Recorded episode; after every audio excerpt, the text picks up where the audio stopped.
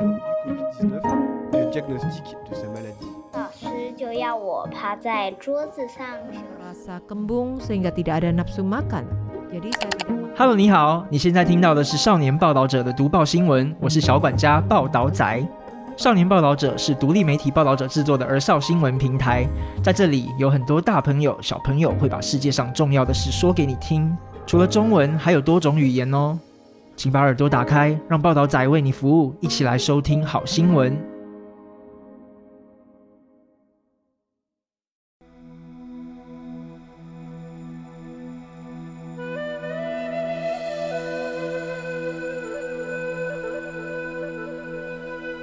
Kwento ng isang Muslim restaurant owner.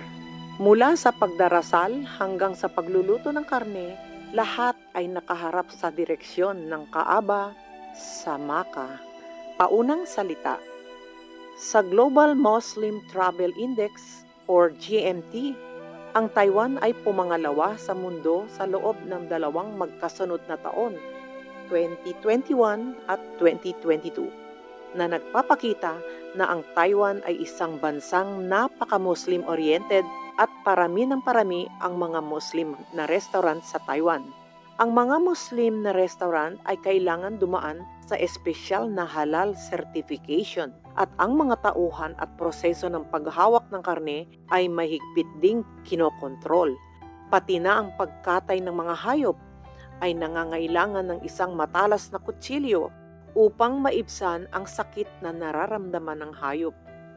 Ang young reporter ay nakapanayam ng dalawang mag-asawa na nagbukas ng mga Muslim na restaurant sa Taiwan upang ipaalam sa lahat ang tungkol sa espesyal na kultura ng kainan ng mga Muslim at maunawaan din kung paano gumagana ang mga Muslim na restaurant sa Taiwan sa panahon ng Ramadan kung kailan kinakailangan ng pag-ayuno sa araw. Ang 58 na taong gulang na Chinese Myanmar na si Ma Renwei at ang kanyang Chinese Thai wife na si Zhu Yunju ay nagbukas ng Muslim restaurant sa Taipei na nagbebenta ng mga lokal na pagkain mula sa hilagang Thailand. Nakatanggap sila ng mga Muslim customers na politiko at negosyante mula sa maraming bansa tulad ng Arabia, Malaysia at Indonesia.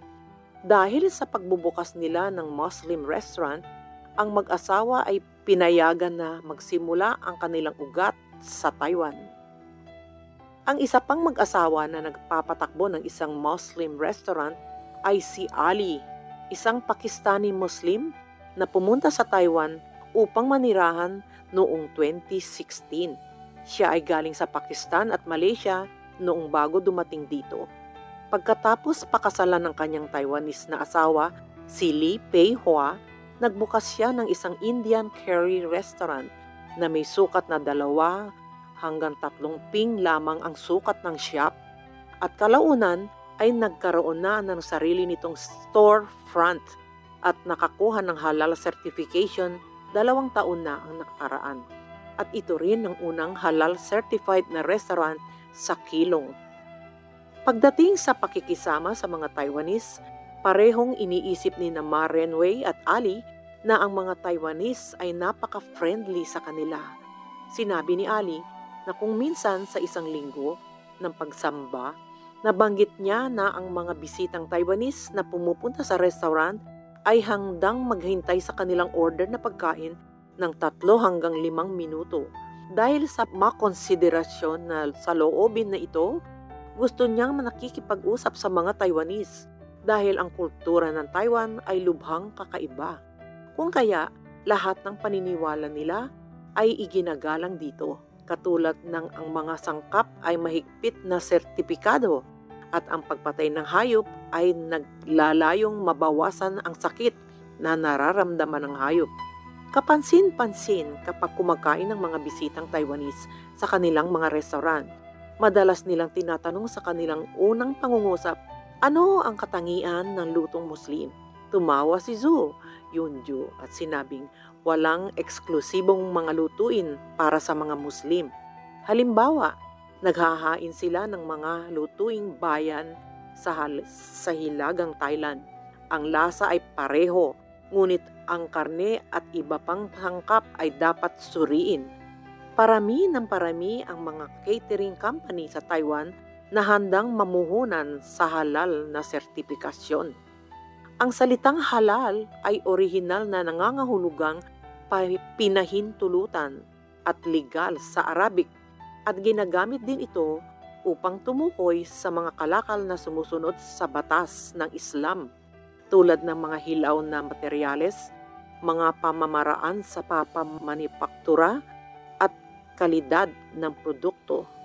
Sa mga bansang may mayorya ng populasyon ng Muslim, ang mga pinagkukunan ng karne tulad ng manok, tupa at baka ay pinangangasiwaan ng mga profesional na katayan. Ngunit sa Taiwan, dahil ang populasyon ng Muslim ay isang minorya, upang matugunan ang mga pangangailangan sa pandieta ng lahat, ito ay kinakatay ng mga lalaking Muslim noong unang panahon. At ngayon, dahil sila ay halal certified, binibigyan na kahit sino ng pagkakataon na gumawa ng pagkatay. Sinabi ni Ma Renhui na ang lahat ng karne na ginagamit sa halal certified Muslim na mga restaurant ay sumailalim sa napakahigpit na mga kinakailangan sa pagproseso. Kailangan humarap sa kanluran ang dalawang lalaking Muslim at patayin ang mga hayop gamit ang matalas na kutsilyo. Kailangan sa isang hiwa sa leeg ng hayop mamatay na ito sa loob ng dalawa o tatlong minutos para hindi tumagal ang sakit ng hayop dulot ng paghiwa. Pag ang hayop ay namatay na, kailangan patuluin ng lahat ng dugo nito. Ang karne ay hindi maaaring sira at hindi rin maaaring gamitin ang may sakit na hayop. Bakit nakaharap ang mga Muslim sa kanluran kapag nagkatay ng mga hayop at nagdarasal? Ipinaliwanag ni Maren Wei, ang may-ari ng Muslim restaurant, na bukod sa kapag pinatay ng berdugo ang mga hayop, ang mga Muslim sa buong mundo ay dapat ding manalangin sa direksyon ng Kaaba sa Maka. Ang Kaaba ay nangangahulugan ang templo ng langit o para sa mga bansa sa Timog Silangang Asya, ito ay halos ang lokasyon ng kanluran. Ang lahat ng mga Muslim ay may mga APP or application na nauugnay sa Kaaba sa kanilang mga mobile phone. Kapag dumating sila sa isang partikular na bansa, malalaman nila kaagad kung aling direksyon ang dapat nilang ipagdasal sa pamamagitan ng pagbubukas ng kanilang APP or application.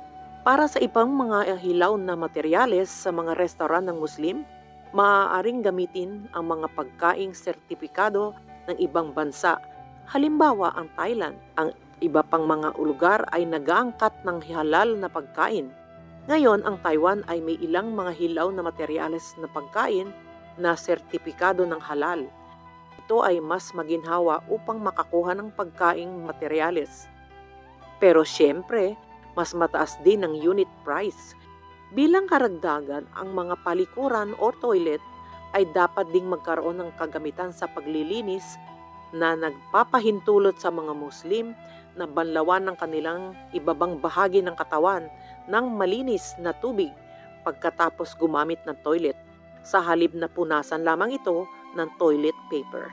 Kapag maraming dignitaryo mula sa mga Muslim na bansa ang bumisita sa Taiwan, mas gugustuhin nilang abandonahin ang international hotels at piliin na kumain sa isang restaurant na may Muslim halal certification. Ang mga Muslim na customer sa restaurant ay nasisiyahan sa kanilang pagkain ng may kapayapaan ng isip. Ang Ramadan ay negosyo gaya ng dati, humingi ng kapatawaran sa iyong puso. Gayunpaman sa harap ng taunang Ramadan, ang mga Muslim ay ganap na hindi makakakain sa araw Maaari bang magbukas ng restaurant para sa negosyo? Tuwing umaga sa simula ng Ramadan, ngayong taon, binuksan ni Ali ang kanyang Indian curry shop sa Kilong sa tamang oras at nagbukas para sa negosyo, gaya ng dati upang tanggapin ang mga customer. Ang kaibahan ay bago sumikat ang araw sa umaga, espesyal siyang umiinom ng sariwang gatas at katas ng gulay upang makayanan ang buong araw ng pag-aayuno at abalang trabaho sa catering. Karamihan sa mga restaurant sa mga bansang Muslim ay sarado sa panahon ng Ramadan. Ngunit sa Taiwan, karamihan sa mga Muslim na restaurant ay kailangang pangalagaan ang iba pang mga customers na hindi Muslim kahit na sa panahon ng Ramadan. Nagbubukas pa rin sila gaya ng dati, ngunit hindi maiiwasang harapin ang ilang mga pangkaraniwang sitwasyon sa panahon ng oras ng negosyo. Idinagdag ni Ali, ang pag-aayuno ay isang pananagutan sa ala. Ang ala ay ang pangalan para sa Diyos sa Arabic at nangangahulugan din ito ng tagapaglikha. Lahat ay nagsisimula sa puso. Noong nakaraang, nung nakatira ako sa bansang Muslim, pagdating ng Ramadan, lahat ay dapat mag-ayuno. Lahat ay kumikilos ng sama-sama kahit na ang isang tao ay sobrang gutom o may abnormal na kalusugan, kailangan nilang magtago upang kumain at uminom upang hindi sila makita ng iba o ng pulis. Ngunit sa Taiwan, Muslims belonging to a minority population, kailangan kong sundin ang mga yapak ng Taiwan kapag nag-aayuno. Mula madaling araw hanggang sa paglubog ng araw, kailangan mong magtrabaho at hindi ka makakakain. Kaya ba ang iyong katawan? Nang marinig ang tanong na ito, taimtim na sinabi ni Ali na dapat niyang sundin ang pag-aayuno. Ngunit kung minsan ay abala siya sa loob at labas ng pagtanggap ng mga bisita ng grupo, lalo na sa pagtayo sa tabi ng oven upang maghurno ng mga cake at barbecue. Pawis na pawis at pagod na pagod pagkatapos ng isang buong araw. Kapag ang katawan ay nakakaramdam ng labis na hindi komportable at nahihilo, humihingi ako ng tawad sa aking puso. Si Ali ay iinom ng tubig o palitan ang mga calorie ng mabilis pagkatapos ng pag-aayuno. Siya ay nagbabayat para dito sa pamamagitan ng pagdarasal o pag-aayuno. Sa pagkatapos ng paglubog ng araw, mabilis na kumain ng mga dates sina Ali at Lee Pei-hua upang madagdagan ang kanilang mga calorie. Bagamat may diabetes ako, nakokonsensya ako sa pag-inom ng tubig kapag abala ako dahil may diabetes si Ma Renwei. Malaking hamon sa kanya ang Ramadan. Kadalasan ang mga unang araw ng mga pag-aayuno ay hindi sanay, prangkang sabi ni Ma Renwei. Halimbawa, siya ay abala sa labas-masok sa kusina sa tanghali at kapag siya ay tumalikod, siya ay umiinom ng tubig dahil minsan ay nakakalimot na siya ng pag-aayuno kung kaya siya ay humihingi ng tawad sa Diyos dahil talagang hindi siya nag-iingat. Natapos ang unang araw ng pag-ayuno noong Marso ika-23 sa taong ito, pagkalipas ng ika-anim ng gabi, naghahanda ang kanyang asawang si Zhu Yongju ng counting rice noodles.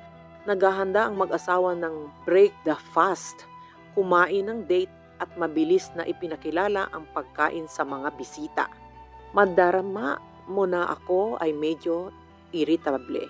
Dahil sa unang araw ng pag-ayuno, kumain ako ng almusal sa alas 3 ng umaga at hindi kumain o uminom hanggang gabi. Ito ay nagugutom at pagod, mababa ang blood sugar ko at apektado rin ng aking mood. Sinasamantala ang bakanteng oras, sinabi ni Ma Renway, habang kumakain ng rice noodles. Mula noong bata pa ako, bihirang maabala ang aking pag-aayuno. Kung magbubukas ng tindahan sa parehong araw, dapat itakdang alarm clock sa ikatatlo ng umaga dahil kailangan kumain ng alas 4.20 bago mag-umaga. Pagkatapos ng almusal ng pag-ayuno hanggang ika-anim na gabi, pinakamainam na matulog ng alas 9.30 ng gabi upang mapunan ang aking enerhiya. Pagbasa, ritual, pag-aayuno, klase, hajj ay ang limang prinsipyo ng buhay ng isang Muslim. Si Maren Wei ay nagdusa ng diabetes sa kanyang mga unang taon at si Zhu Yunju ay palaging nag-aalala dahil kahit sa mga normal na panahon, si Maren Wei ay nanginginig kapag siya ay nagugutom ng mahabang panahon. Pero taon-taon din daw na tuwing Ramadan, gaano man kabisi ang restaurant, nasa mabuting kalagayan ng asawa niya. It should be the support of faith. Buti na lang at walang nangyaring problema noong fasting period. Tumatawag siya para masiguradong hindi siya nahimatay. Alam ni Ma Renway ang kanyang pisikal na kondisyon. Bago mag-ayuno sa umaga at pagkatapos ng pag-aayuno sa gabi, kukuha muna siya ng insulin. Gayunpaman, maliban na lang kung hindi siya komportable at kailangang magpagamot o pumunta sa ospital para sa ipag-iiniksyon. Kung hindi, ay ang pag-aayuno nagpapatuloy. Hindi ito pwede mapabilang na pag-aayuno. Si Ma Renway ay nagsimulang magsagawa ng Ramadan fasting kasama ang kanyang mga magulang sa edad na anim. Hanggat walang hindi inaasahang sitwasyon, umaasa si Ma Renway na maggagawa niya ito. Nagsimula si Zhu Yunju sa edad na siyam at tinuruan siya ng kanyang mga magulang. Bagkos ng tahimik sa iyong puso, hayaan ang iyong sarili na huminahon upang makumpleto ang pag-aayuno.